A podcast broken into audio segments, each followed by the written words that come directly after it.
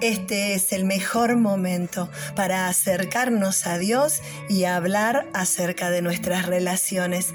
En la Biblia, en el libro de Romanos capítulo 12, versículo 17, dice lo siguiente. Nunca devuelvan a nadie mal por mal.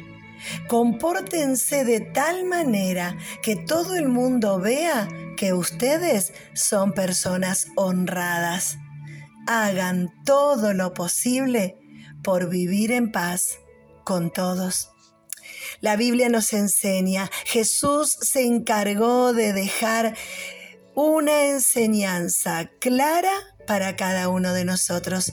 Pablo en Romanos intenta recordar lo que Jesús nos enseñó de amarnos, amarnos y amarnos unos a otros. Bueno, Pablo dice, compórtense de manera en que el mundo pueda ver que ustedes son personas honradas, honorables, pacificadoras, sensibles, humildes.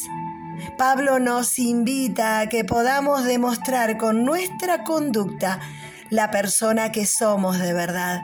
Bueno, por eso dice, nunca devuelvan mal por mal eh, y hagan todo lo posible por vivir en paz con todos. Bueno, este es el gran desafío. No es sencillo, no es eh, muy fácil, pero es posible cuando nos ponemos en las manos de Dios y tratamos de ser honestos con nosotros mismos y reconocer nuestra responsabilidad en esta situación de crisis que estamos viviendo con alguien. Bueno, podemos revertir la situación y poder eh, acercarnos haciendo lo posible para que esta relación mejore. Bueno, hay una parte que le corresponde a la otra persona. De eso no podemos estar seguros de cuál será su respuesta, pero sí podemos estar tranquilos de nuestra parte